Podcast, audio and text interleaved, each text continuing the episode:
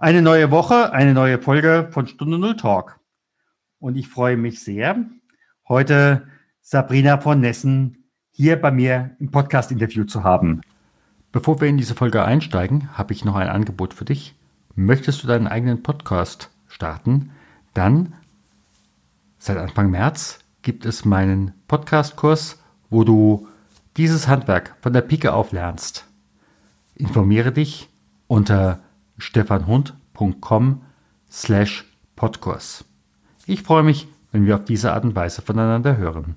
Und nun geht's zum Interview. Liebe Sabrina, ganz, ganz herzlich willkommen. Ja, ich bedanke mich sehr für die Einladung und ich freue mich total auf das Gespräch mit dir. Dankeschön. Du hast ein tolles Buch geschrieben, darüber bin ich nämlich auf dich gekommen, nämlich Woman in Tech. Und hast dort ich weiß es nicht mehr genau, zehn, zwölf Frauen äh, in Führungspositionen porträtiert und in einer Art und Weise, wo ich dachte, hm, da ist mehr dahinter. Wie bist du damals zu dem Buch gekommen? Hm. Also tatsächlich waren es 25 Frauen, aber das macht nichts. Weißt du, ich erinnere mich auch nicht mehr genau, aber du warst einer der ersten Gratulanten und das hat bei mir ein Gefühl erzeugt, das unbeschreiblich schön war. Ein Gefühl von Wärme und Herzlichkeit, aber auch von einer, Perspektive für die Zukunft. Dass es Menschen da draußen gibt, die daran glauben, dass wir gemeinsam etwas verändern können, dass wir gestalten können, dass es Hoffnung gibt in der Welt. Ja, und ähm, genau das war der Grund, das Buch zu schreiben ähm, ich bin jetzt seit 20 Jahren in der, in der IT oder zumindest sehr, sehr technah unterwegs und das als BWLer und ähm, habe dort erschreckend wenige Frauen kennengelernt. Ich liebe es, mit Männern zu arbeiten und ich möchte das eigentlich auch gar nicht ändern. Andererseits bin ich nun mal eine Frau. So, und dann blickt man sich manches Mal um und denkt sich, ja, wo sind sie denn? wo sind sie denn? Sie müssen doch da sein. Und in der Tat, es gibt sie. Es gibt sie ganz viele ähm, in sehr facettenreichen Berufen und Branchen, immer mit einer großen Leidenschaft dahinter zu diesem Thema. Und da habe ich mir gedacht, okay, dann müssen wir sie nach vorne bringen, um aufzuzeigen für nachfolgende Generationen, das macht Spaß und das darf leicht sein, ja, und es darf auch sehr vielfältig sein und wir dürfen da alle auch eine Berufung finden in unserem Job. Und ich glaube daran, und das ist wissenschaftlich erwiesen, dass Frauen so gut Mathe können wie Männer auch. Und wenn die Zukunft nun mal technologisch, dann technologisch ist, dann brauchst du doch alle am Tisch. Ja, jung und alt und BWLer und Informatiker und Männlein und Weiblein. Und das war der Grund zu sagen, Mensch, da gibt's tolle Menschen, lass die porträtieren, lass die nach vorne bringen und lass mal ehrliche Fragen stellen. Ja, wie du sagst, eben, eben nicht äh, alles ist shiny und alles ist nur erfolgreich, sondern ja, das sind Hürden dazwischen, das sind Steine im Weg, ja, da müssen wir manchmal Umwege gehen. Und wie bist du denn damit umgegangen? Das ist schön, dass du das gleich erkannt hast, dass da ein tiefer Kern dahinter ist, weil manch einer sagt auch, was, es sind ja nur Gespräche. Dann sage ich, gut, dann hast du das Leben nicht verstanden, ja. Hör mal genau hin, wenn du sprichst. Hör mal genau hin, was der andere sagt. Und zwar in allen Gesprächen, die wir führen. Ja, nicht nur beruflich, sondern auch privat. Da ist so viel Weisheit in den Lebensgeschichten von Menschen. Das begeistert mich nach wie vor. Mhm. Wobei, da, da frage ich mich gerade eben, hör mal genau hin. Sind das aber möglicherweise auch Menschen, die das sagen, äh, die selbst ähm, nie einen Bruch erlebt haben, die sich das im Endeffekt überhaupt nicht vorstellen können, die an dieser Stelle vielleicht auch gar nicht sprachfähig sind, in aller Facetten, was Sprache in dem Moment bedeutet bin davon überzeugt, dass wir alle Brüche im Leben erlebt haben. Ja, nicht jeder hat den kompletten Schiffbruch hin, hingelegt, mhm. absolut. Aber wir alle haben Wunden auf der Seele und wir alle haben die Geschichten, die wir, die wir vielleicht nur im Stillen erzählen mit dem besten Freund oder der Freundin. Ja, wenn wir uns sicher fühlen, dass wir auspacken können. Und das sind oft Geschichten, die weit zurückliegen in der Kindheit, wo wir Verletzungen erfahren haben, die bis heute nicht verheilt sind. Das heißt, ich glaube nicht, dass es Menschen gibt, die gar keine Brüche haben, wo wirklich alles mhm. tipptopp im mhm. Reinen ist. Aber es gibt Menschen, die es, die es sich selbst gegenüber nicht eingestehen wollen. Ja. ja, die nicht verletzbar sein wollen. Auch ich erlebe das oft bei Männern, denen von, von klein an eingetrichtert wurde, du musst stark sein, du musst hart sein. Und es ist oftmals auch die Vaterfigur, die das mitgibt, mhm. ja, die eine Erwartungshaltung mitgibt. Und es trägt sich bis in die Karriere, ja, bis wirklich der gestandene Manager über 50 dann irgendwann erkennt, ach so, das macht gar nicht das Menschsein aus. Ja, hm. ich hätte das gar nicht sein müssen 50 Jahre lang. Ich habe mir vielleicht selber was vorgespielt, aber manchmal dauert es sehr, sehr lang, bis wir das erkennen, was manche Glaubenssätze, manche Prägungen mit uns tatsächlich ein Leben lang gemacht haben. Ich finde das aber in Ordnung. Also ich muss sagen, ich laufe jetzt nicht mit dem erhobenen Zeigefinger rum und sage, du, du, musst erleuchtet sein und du musst dich selbst reflektieren und so weiter. Es kommt der Moment im Leben und, und der kommt dann, wenn es richtig ist. Ja, mhm. wo das Leben auch mal unbequeme Fragen stellt. So, und auch so laut stellt, dass wir hinhören müssen. ja, also jeder bekommt die richtige Lautstärke für sich. ich und glaube, also ich war ja auch lange Krankenhausfahrer und ein Bereich, den ich hatte, war die HNO-Station. Mhm. Und äh, bis vor drei Jahren äh, war es noch üblich, dass Menschen mit einem Hörsturz äh, dort eine Woche, ich sag mal, untergekommen sind und dann entsprechende Behandlungen bekommen haben. Manche habe ich auch nochmal gesehen, einmal, nochmal zweimal, dann jeweils heftiger. Und da habe ich manchmal so diesen Eindruck, äh, manchmal können es die Leute nicht mehr hören, kriegen einen Aufruf, hören nochmal weg. Dann, wie gesagt, wird eine kleine Behandlung eingeleitet und dann kommt es nochmal lauter, solange bis dann irgendwann der Hörsturz kommt in Kompletto oder möglicherweise auch der kleine Mann und die kleine Frau im Ohr äh, und dann gar nicht mehr weggehen will. Also ich glaube, der, das Leben gibt da schon da mehrere Calls, bis es auf einmal gesagt, so, und jetzt gar nicht mehr. Hm. Und der Körper spricht ja auch mit uns. Ne? Also ich, ich, ich kenne auch verschiedene Geschichten, dass, dass wenn, äh, wenn ein Mensch Schwierigkeiten hat mit dem Augenlicht, dass er vielleicht auch die Augen verschließt für irgendwas, was in seinem Leben gerade passiert, dass er irgendwas nicht wahrhaben will. Und ich bin überhaupt kein Mediziner und ich kann nicht bewerten, ob das wahr ist oder nicht. Aber wenn ich mich wenn ich mich selbst anschaue, ja, die Krankheiten, die ich habe oder hatte, Dinge, die chronisch geworden sind, ja, da, da weiß ich ziemlich sicher, da steckt immer auch eine Emotion dahinter und da steckt auch ein Erlebnis dahinter, was in meinem Körper arbeitet. Und jetzt kann ich das eine Weile ignorieren. Das mache ich auch. Ne? Ich, du bist jetzt gerade nicht dran. Das schiebe ich jetzt dann nochmal zur Seite. Ja, klar. Aber irgendwann wird es ja so prägnant und so dominant in deinem Leben, dass du denkst, okay, dann müssen wir uns jetzt damit auseinandersetzen. Und erstmal doktern wir natürlich am Körper rum. Ja, dann werden erstmal die, die ganze Self-Medikation wird ausprobiert, vom Pillchen bis zum Pülverchen und irgendwann sagt man, okay, jetzt muss der Profi ran. Aber wenn wir die Ursache nicht, nicht finden und nicht bekämpfen, ja, oder, oder bekämpfen ist falsch. Ich glaube, man muss sich einfach damit auseinandersetzen, ja, und für sich lösen. Genau, sehr schön. Integrieren in, ja, als ein Teil von meinem Sein ja auch ja. ist. Ja, und ähm, dann finden wir einen besseren Zugang zum Körper und zur Seele. Und das ist eigentlich ein sehr heilsamer Prozess, obwohl der Anlass ja unangenehm ist. Keiner will krank sein, egal in welcher Hinsicht. Ja, aber möglicherweise geht es uns hinterher besser, wenn wir an dem Punkt eben auch gearbeitet haben. Ja.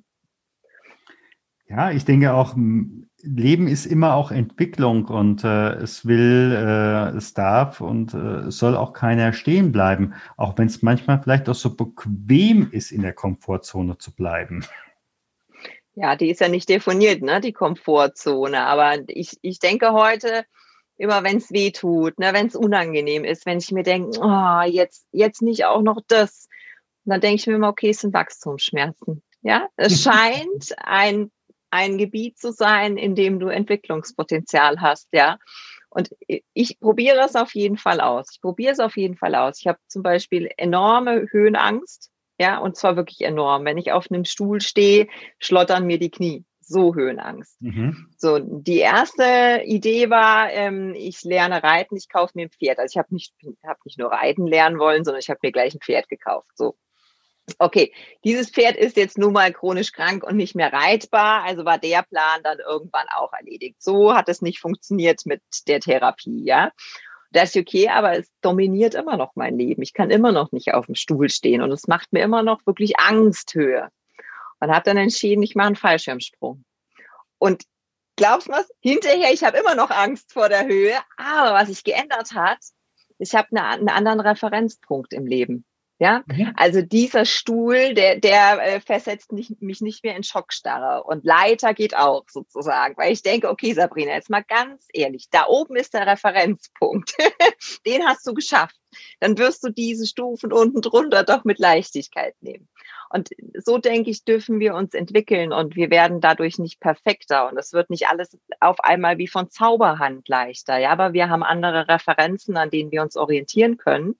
Ja, und so geht's im, im Geist wie im Körper, dass man einfach Schritte gehen darf. Und mein Leben wäre unglaublich langweilig, wenn ich diese Schritte nicht gehen würde. Ja, nicht eben immer wieder mal einen Wachstumsschmerz erleben, erleben würde. Also ich weiß gar nicht, wo ich da wäre. Wahrscheinlich wäre ich sehr depressiv, ja, mhm. weil ich keine, keine Perspektive mehr erkennen würde, keine Möglichkeit mehr sehen würde. Und das war wenn ich zurücksinne, und das ist ein bisschen unfair meinen Eltern gegenüber, aber nichtsdestotrotz, es ist nun mal so, das Gefühl meiner Kindheit, ja, eine, eine enorme Perspektivlosigkeit im Leben zu haben. Ich ähm, bin sehr ländlich aufgewachsen, in einem Arbeiterhaushalt und ähm, das kennen, denke ich, viele von uns. Das ist ja auch die Mehrheit der, der Menschen, die genauso aufwächst, ja. Also die, die Morgen, das sind immer schwierig. Und aber, also Sonntagabend war schon schlecht, weil Montag ist ja Arbeit und der Chef ist auch immer so blöd. Und dann das mit dem Gehalt ist ungerecht. Und also die ganze Welt ist schlecht und wir sind die Opfer, die anderen sind schuld und es ist auch hilflos. Also es gibt gar keinen Weg aus diesem, aus diesem Modus heraus. Und so bin ich aufgewachsen. Und ich, irgendwann habe ich gesagt, und stopp. Ja, aber wenn ich das nicht getan hätte, fürchte ich, ich wäre genau in diesem halb depressiven Modus, ja, und das, das Leben wird dadurch ja auch immer grauer, ja. Also du findest ja auch weniger Perspektive, wenn du, wenn du keine suchst. Ja, so. ja. Da würde ich aber gerne noch mal gucken. Das sind ja auch so manche, hm, die sagen, hm, gerade so in der Kindheit, ich baue mir so meine Fantasiewelt und äh, entpflichte äh, dorthin. Ähm, kennst du das an der Stelle auch? 100 Prozent. Also ich bin, ich bin introvertiert, das bin ich übrigens heute noch. und ich war damals sehr schüchtern. Das kam mhm. noch erschwerend hinzu. Und ich sage immer, ich war jetzt auch nicht gerade mit einem sehr einnehmenden Äußeren gesegnet. Ne? Also ich hatte so eine Topfrisur und Zahnspange und auch selbstgenähte Kleidung, also selbstgenähte Korthose und selbstgestrickter Pulli. Das, das kann man kaum toppen in ja, Sachen das, Design. Das, das so, sind die, ne? wo man immer dann sagt, ist er auf dem Schulhof dafür geschlagen worden, ja. Yep. Also es, geschlagen wurde ich tatsächlich nicht, aber es waren schwere Momente dabei. Also gerade in der Jugend dann auch, ja, da geht es ja nun mal sehr um Status und Anerkennung und die kleinen Machtkämpfe, die man da austrägt, das hat mich wirklich sehr geprägt. Und zeitgleich war ich jemand, der vieles in Frage gestellt hat. Das mache ich heute noch. Ja, ich stelle mir die Frage, wo kommst du her? Was ist deine Geschichte? Was hat dich geprägt? Bist du eigentlich auch mal auf die Nase gefallen und bist du dann wieder aufgestanden? Warum ist die Welt so, wie sie ist? Auch in, in politischen Fragen. Und wir haben als Kinder sehr früh die Tagesschau auch geschaut. Also da war auch immer Politik mit im Spiel. Ähm, warum sind diese Bewegungen so? Also wenn es wirklich um Massenbewegungen geht, was veranlasst Menschen zu handeln oder eben nicht, zu schweigen, lange zu schweigen?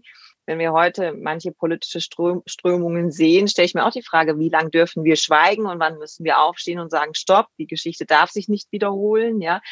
Und diese Fragen habe ich mir als Kind schon gestellt, was außergewöhnlich ist für Kinder in dem Alter. Und ich dachte aber, es sei normal. Ne?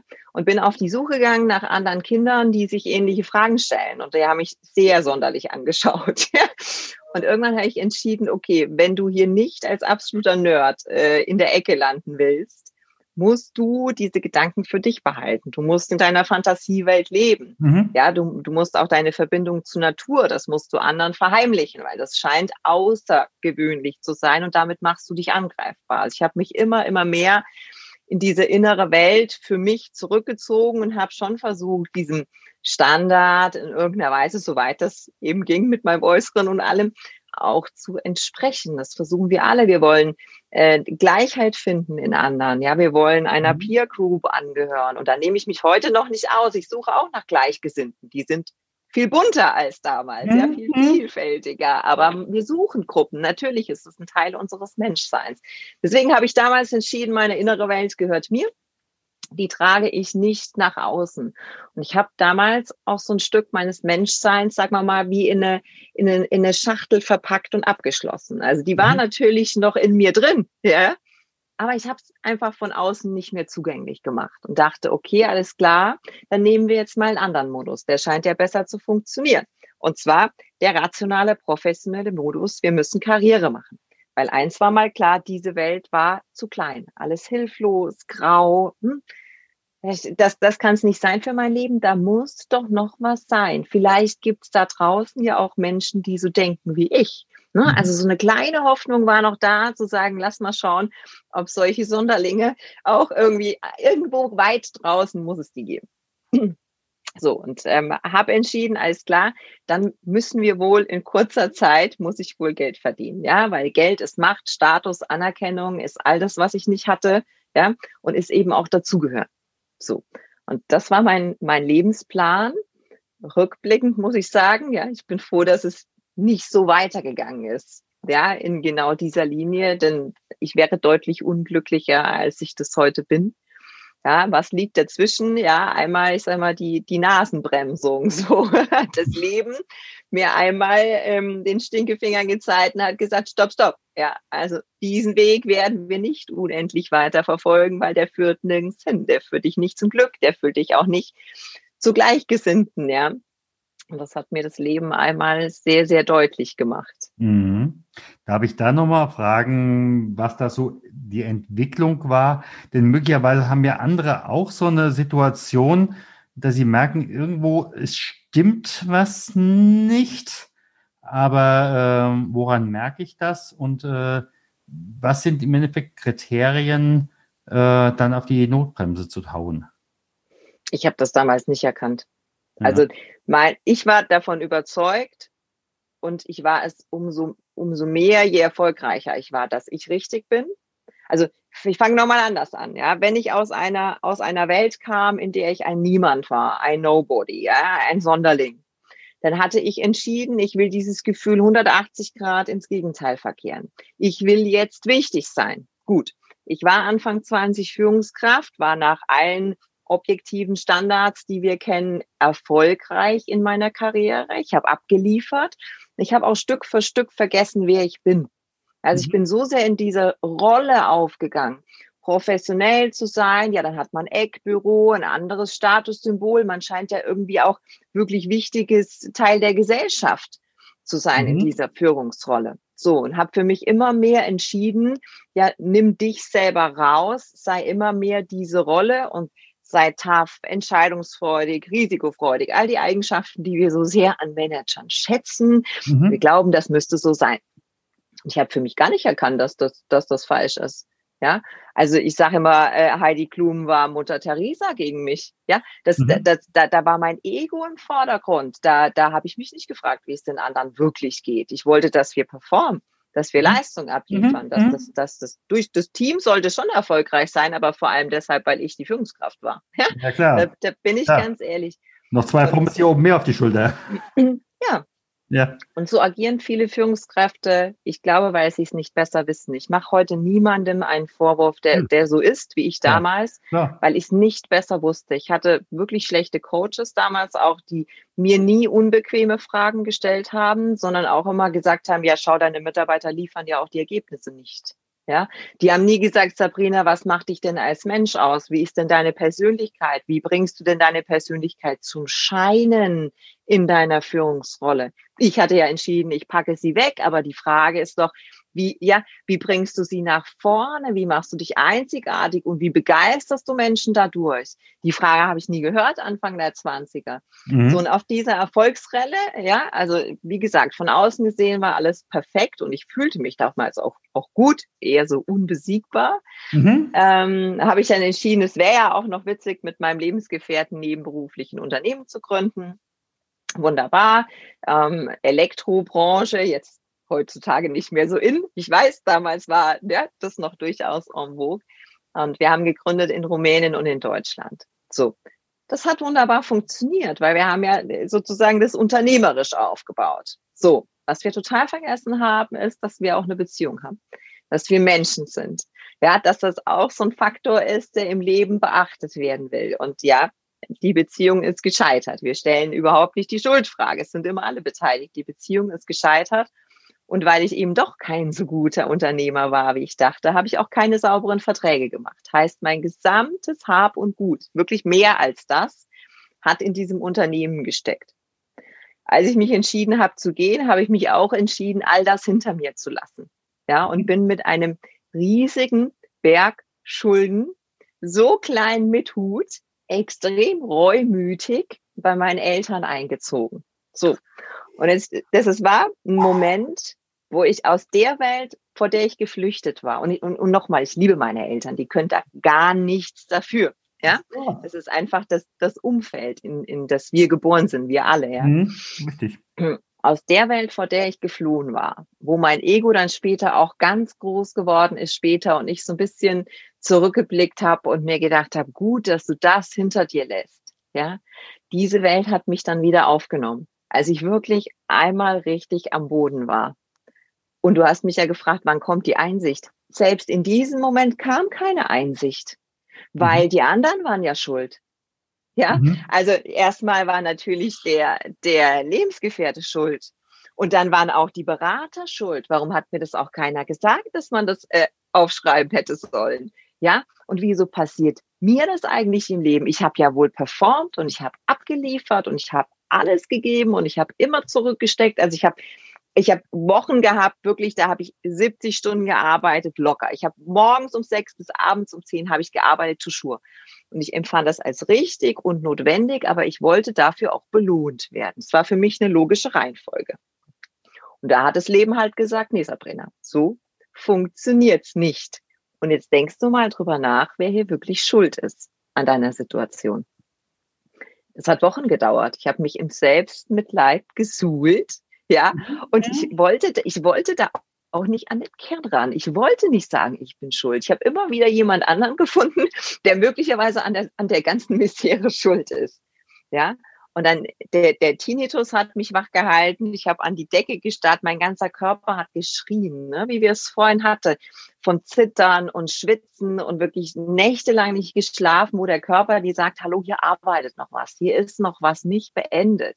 Ja, du musst daran an den Kern, aber ich wollte ja nicht. Ich wollte, dass es wieder so war wie vorher. Einfach wieder zurück. ja. Und irgendwann habe ich dann gesagt, okay, dann höre ich mal hin. Ja, dann, dann, dann stelle ich mir mal die Frage, was ist eigentlich Glück?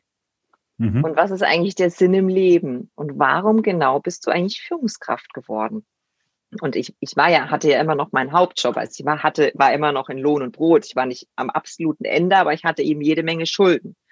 Ich musste mir schon die Frage stellen, wie soll es denn weitergehen? Willst du Unternehmer sein? Willst du Führungskraft sein?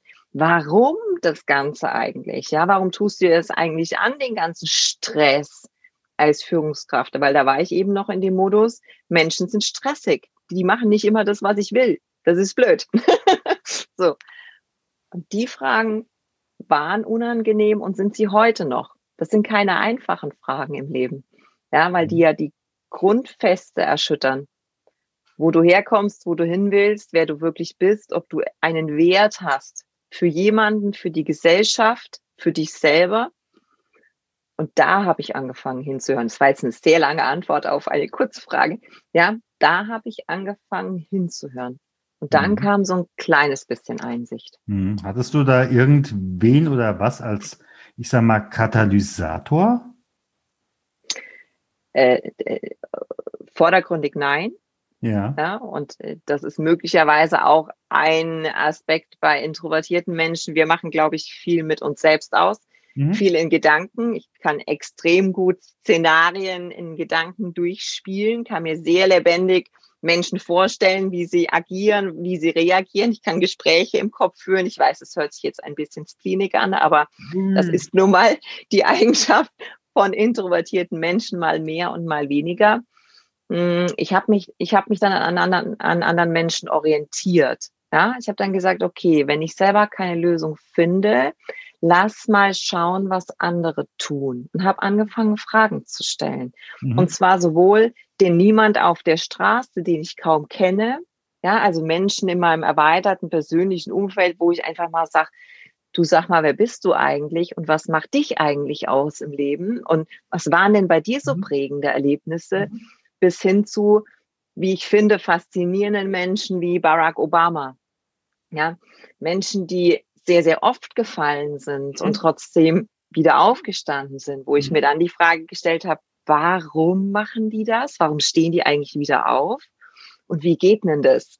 So. Mhm. Und das ist ja so, wenn man selber nicht genau weiß, das machen die Chinesen auch heute noch, dann kopiert man erstmal ein Verhalten und schaut, was passiert und lernt da so ein bisschen was draus. Und das war damals mein Modus, der für mich sehr gut funktioniert hat. Also das war eine Art Katalysator, aber nicht im Sinne von, da war ein Mensch oder eine Begegnung, sondern einfach die, die Frage, wie sind andere Menschen damit umgegangen? Und gibt es da möglicherweise einen Aspekt, der für mich hilfreich sein könnte in mhm. der Situation? Mhm. Mhm. Und dann ist was Spannendes passiert, weil ich so vielfältige Menschen kennengelernt habe.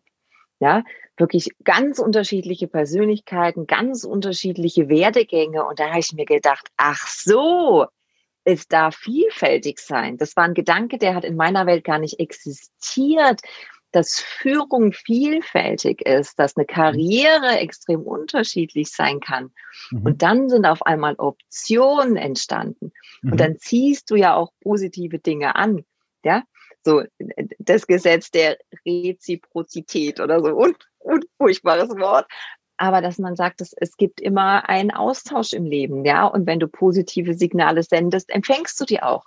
Und dann ist das, diese ganze Reise, die vorher so eine Abwärtsspirale war, ist auf einmal wirklich nach oben gegangen und es sind ganz faszinierende Dinge geschehen. Von außen keine außergewöhnlichen. Ja, da würde man jetzt sagen, ja, die Begegnung, die war ja nun wirklich nichts Besonderes. Aber wo für mich ein toller Moment entstanden ist, weil ich eben in Menschen in, in seinem wahren Ich auch erkannt habe, wo ich erkannt habe, dass es eine ganz einzigartige Persönlichkeit ist und eine mhm. tolle Geschichte, die der jetzt zu erzählen. Wahrscheinlich geht's dir gerade in deinem Podcast so auch, oder? Dass du so viele Menschen kennenlernst und sagst, wow, die Kombination hatte ich noch nie, das ist ja einzigartig, ja. Und so, so Begegnungen hatte ich auch. Ja, also äh, gerade auch diese, diese Einzigartigkeit und äh, so dieser Punkt, wie gehe ich eigentlich äh, mit meinen Entwicklungs, ich weiß nicht, ob ich es nennen will, Entwicklungsbrüchen, aber wo im Endeffekt etwas äh, nach vorne möchte. Ähm, ja, jetzt haben wir ja gerade auch Frühling. Wir haben hier an der Bergstraße die äh, Mandeln äh, sind jetzt gerade erblüht. Äh, nur wenn ich vorher immer sage, ich will im Alten bleiben, dann erblüht erstmal nichts. Ja. ja.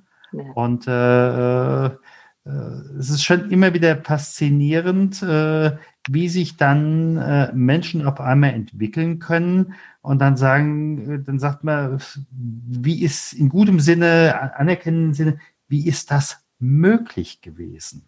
Ja. ja. ja. Jetzt kommt mir gerade eine schöne Analogie, weil du sagst Frühling. Der, der, die Natur hat es ja schon lange erkannt, ja, dass es eben diesen Wechsel braucht, dass wir uns entwickeln dürfen, aufblühen dürfen und dass es aber auch Momente gibt, da, da, da dürfen Dinge, jetzt will ich nicht sagen sterben, weil es ist der falsche Ausdruck, aber da, da dürfen Dinge auch mal beendet sein. Da dürfen wir Dinge auch zur Seite legen und sagen, das ist kein Teil mehr von mir. Ja, mhm. weil jetzt kommt ein neuer Frühling und es gibt auch etwas, wo ich wachsen darf und wo ich wieder schöne Momente erleben darf. Ja, und das hat die Natur sehr viel früher oder glaube, die Menschen haben das genauso erkannt vor vielen hundert Jahren. Und dann kam die Industrialisierung und dann kam die Idee, dass wir professionell sein müssen im Berufsleben, dass es eben gar nicht mehr um eine Leidenschaft geht, so wie früher äh, Menschen Kirchen erbaut haben. Ich mhm. stelle mir die Leidenschaft vor, die ich haben muss, um, um so eine Kirche zu designen oder eine Skulptur zu erschaffen mit meiner Hände Arbeit. Da muss ja eine Vision dahinter sein, da muss ein ganz großer Antrieb dahinter sein, weil es hat weiß ich was, Monate gedauert, bis so ein Bildhauer das hinbekommen hat. Ja, der hatte dieses innere Bild gehabt. So, dann schaue ich heute in die Büros und schaue in blutleere Augen mhm. und denke, okay, was ist dazwischen passiert, dass es mal Menschen gab, die hatten eine Idee von ihrem Beruf, die irgendwie größer war als sie selbst. Da haben die Kirchen erschaffen. Also das war ja eine monströse Leistung für die Menschen damals. Und dann schaue ich heute, wir haben alle Möglichkeiten im Leben. Das Wissen der ganzen Welt ist ein Computer entfernt. Wir nutzen nichts davon und wir haben auch diese Leidenschaft verloren. Und dazwischen liegt die Industrialisierung, die Idee, dass es Managementstile gibt, Führungsstile, das finde ich ein Unwort, ja, würde ich sofort am liebsten gerne abschaffen. Einfach sagen, schau doch hin, es ist doch ein Mensch, der dir begegnet. Frag doch einfach mal, wie es ihm geht, was seine Lebensgeschichte ist, was ihn ausmacht. So. Und das haben wir total verlernt, weil früher haben Menschen im Einklang mit der Natur gelebt. Ja, sind aufgestanden, wenn die Sonne aufgegangen ist und dann auch wieder ins Bett gegangen, wenn es vorbei war. Das haben wir total verlernt. Und das mhm. ist dramatisch. Und ich glaube, da müssen wir ein Stück wieder zurück zu uns selbst finden, weil der andere Weg wird, wird nicht ins, ins Glück, in Erfolg und so weiter führen. Da glaube ich nicht dran. Ja, und ich glaube, äh, nochmal dein, dein Punkt von eben. Ich glaube, wir müssen wirklich Dinge, Situationen, Lebenswege, ich sage jetzt bewusst jetzt mal, sterben lassen.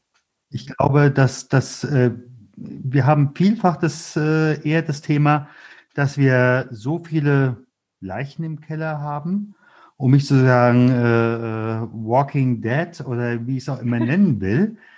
Ähm, warum ja. lassen wir da Sachen nicht und, äh, und, Situationen nicht einfach auch mal sterben? Bis hin zu dem Punkt, äh, wir beerdigen sie ja gar nicht. Mhm. Ja, und was ich nicht beerdige, wo ich nicht im Endeffekt wirklich weiß, six feet under, äh, ähm, Erde drüber, ähm, um nicht zu sagen, jetzt den dicken Stein drüber, damit auch da wirklich nichts mehr rauskommt. Das machen wir ja gar nicht. Mhm. Und dementsprechend haben wir auch so viel Untotes, äh, dass wir das an vielen Stellen auch nicht mehr loslassen. Und ich glaube, dass äh, da dürfen wir wirklich auch uns die Freiheit nehmen, zu sagen, ja, es darf etwas sterben. Ja. Es darf ein Prozess sein auch, ne? Ja. So eine, so eine Beerdigung ist ja auch einfach ein bewusster Abschied von etwas, ne? So ein die gesamte Trauer mal spüren darf. Und ich glaube, der Prozess, in dem ich damals war, das war genau diese Phase, die bei mir sehr lange gedauert hat, weil ich mich gesträubt habe ohne Ende. Ja, mhm. aber zu sagen, das, das war ein Teil von mir, das lasse ich gehen und ich kann da heute auch sehr liebevoll drauf zurückschauen. Also es ist nicht so, dass ich heute sage, es waren verlorene Jahre oder hätte ich doch damals nicht oder das, das, das hat mich zu dem Menschen geformt, der ich heute bin. Mhm. Also mhm. diese Erlebnisse waren gut, aber sie waren, ne? sie waren Vergangenheit. Ich halte da jetzt nicht ewig dran fest, ob ich jetzt heute schon Millionär sein könnte, wenn ich damals nicht die Schulden hätte aufbauen müssen. Diese Frage stelle ich mir überhaupt nicht. Weil was wäre, wenn, wirst du nie beantworten können. Den Weg bist du ja nicht gegangen. Du bist ja einen anderen gegangen. So, und die, diesen Prozess bewusst zu erleben und zuzulassen, das ist total schwierig. Also das sagt sich jetzt so leicht, ne? Also Dinge auch mal beerdigen und gehen lassen und so weiter, sie, weil die kommen ja immer wieder hoch. Und das erlebe ich im Business jeden Tag, wenn es so Triggerpunkte gibt. Ne? Ja, aber ich glaube, die Sachen, die du wirklich beerdigst, die kommen nicht mehr hoch. Nein. Und, ja. die, äh, und die Untoten, die feiern, die feiern fröhliche Urstände. Also, du hast eine Sprache, die ist einzigartig wirklich. Und ich merke, du kennst dich in all den Serien deutlich besser aus als ich. Kann da gar nicht mitreden. Ich habe gar keinen Fernseher. Ach du Gott. Ja, dann umso mehr. dann ist es, weiß ich nicht, Netflix oder so. Ja, da, da gebe ich dir recht. Absolut.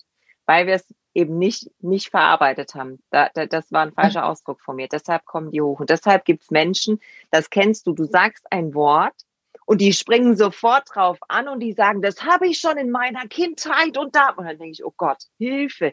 Was steckt da für eine Geschichte? Was für ein Fass habe ich da aufgemacht? Welchen Teufel habe ich da jetzt hochgeholt? Der war gar nicht meine Intention. Ja, aber das, das ist auch keine Chance. Sagst, nee. nee. Das ist auch gar keine Chance. Genau.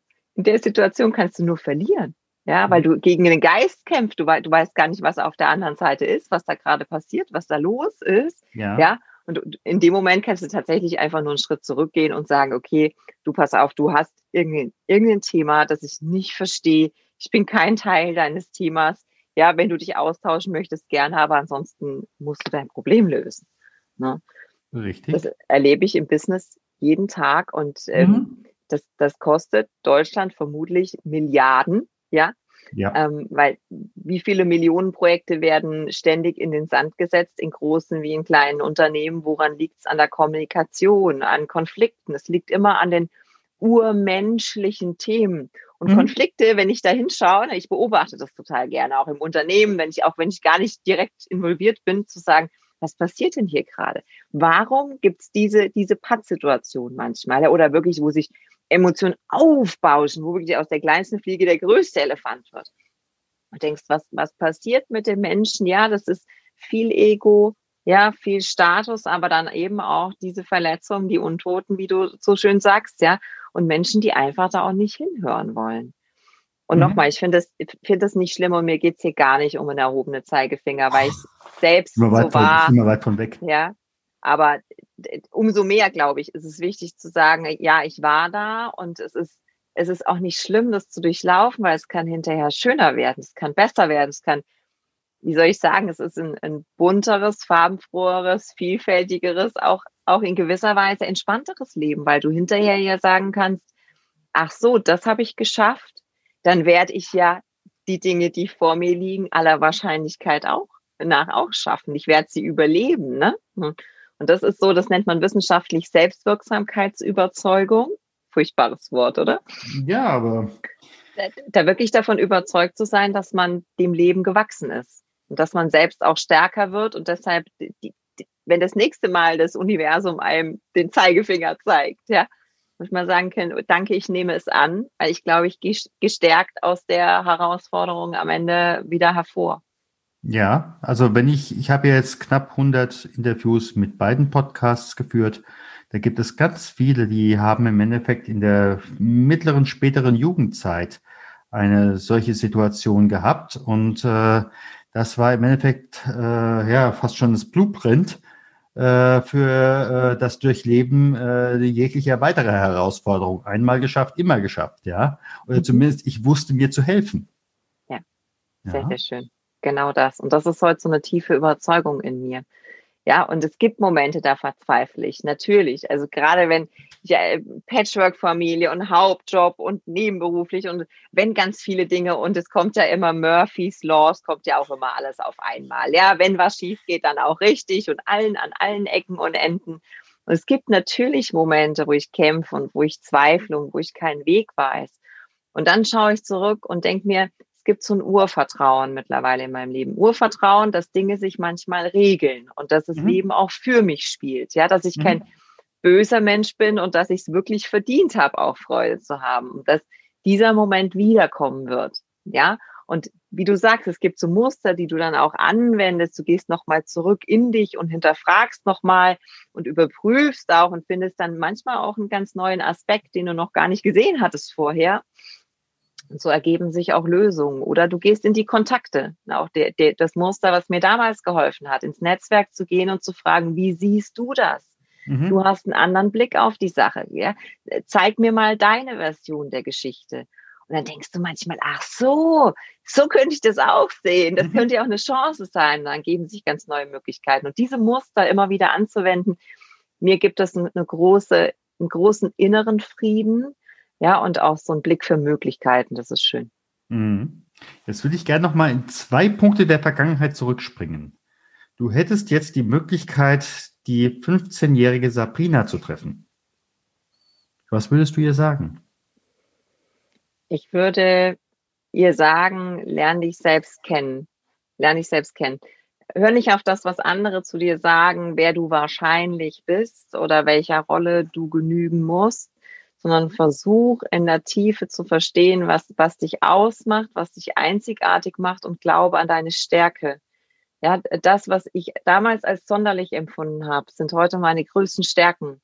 Ja, dass, dass, dass ich eine große Verbindung mit der Natur spüre, dass ich äh, eine sehr hohe Sensibilität habe für Situationen, für Emotionen, für Menschen. Mhm. So, das sind, sind heute ganz, ganz große Stärken von mir, die ich im Business einbringen kann und die ich damals lieber negiert hätte. Also vertraue darauf, dass du gut bist, so wie du bist und geh noch tiefer rein, versuch dich kennenzulernen und dann such die Menschen, weil die gibt es tatsächlich da draußen, die so denken wie du. Mhm. Und das andere, ich denke, die Frage kann ich mir fast sparen, aber äh, du bist ja so am Anfang von, ich sag mal, deinem Rumänien-Abenteuer äh, und da käme jetzt eine Fee und die würde jetzt sagen, äh, du darfst jetzt dahin zurück. Würdest du dahin zurück wollen? Zu diesen Zeiten, in diesen Zeiten mit einem Wissen von heute? Also ich möchte heute nicht zu damals zurück, aber ich möchte diese Zeit auch nicht ausradieren. Das sagen ja viele, ne? Wäre besser, wenn es gar nicht passiert wäre. Nein, das, äh, wie gesagt, es hat mich zu dem gemacht, der ich heute bin, aber ich möchte mein Leben nicht austauschen. Und ähm, ich weiß tatsächlich, dass das Geld eben doch keinen so hohen Stellenwert hat, wobei man das auch nur sagt, wenn man, wenn man welches hat. Das ist auch eine Wahrheit. Wenn du kein Geld hast, ist Geld das Allerwichtigste auf der Welt. Ich weiß aber auch, was, was eben Persönlichkeit ausmacht, was ich habe eine bessere Idee davon, was wie Glück definiert ist und Sinn. Und ich durfte tolle Menschen kennenlernen. Das möchte ich natürlich keinesfalls mehr, mehr missen. Wie denn auch?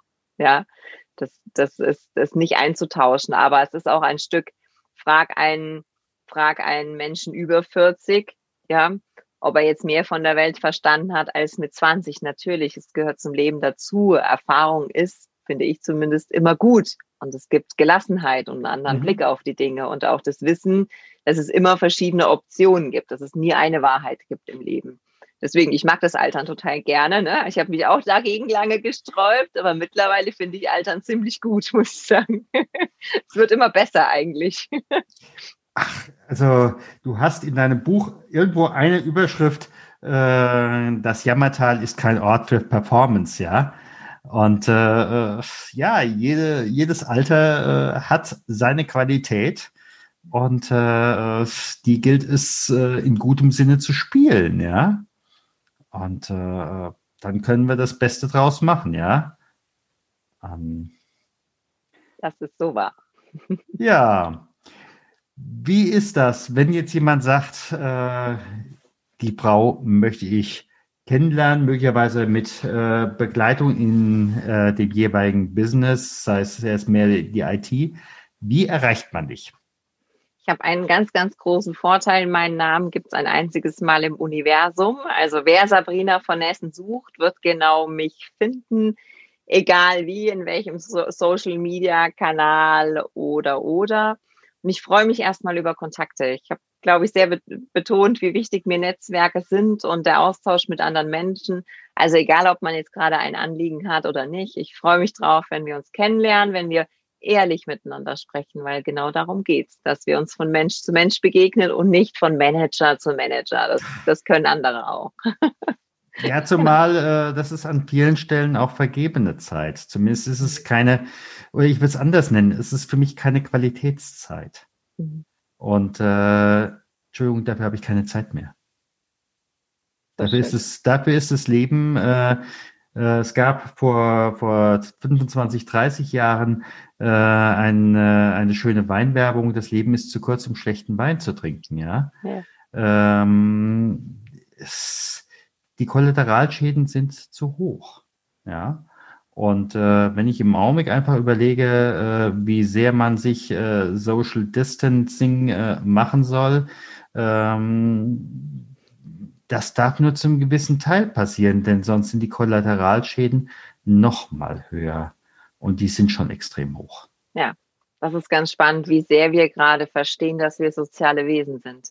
Ja, das ist möglicherweise sogar ein, ein positiver Effekt in einer wirklich schlimmen Zeit, ja. dass wir anerkennen, dass, dass menschliche Beziehung uns wichtig ist, dass auch Kontakt dazu gehört zu unserem Wohlbefinden, dass es uns verändert, ob wir in Isolation sind oder eben uns mit Gleichgesinnten umgeben können. Vielleicht haben wir auch hinterfragt, wen wir vermissen Mhm. Ja, ob es jetzt der Stammtischkumpel ist oder die beste Freundin, also wer genau gehört denn dazu, der Wert in mein Leben bringt?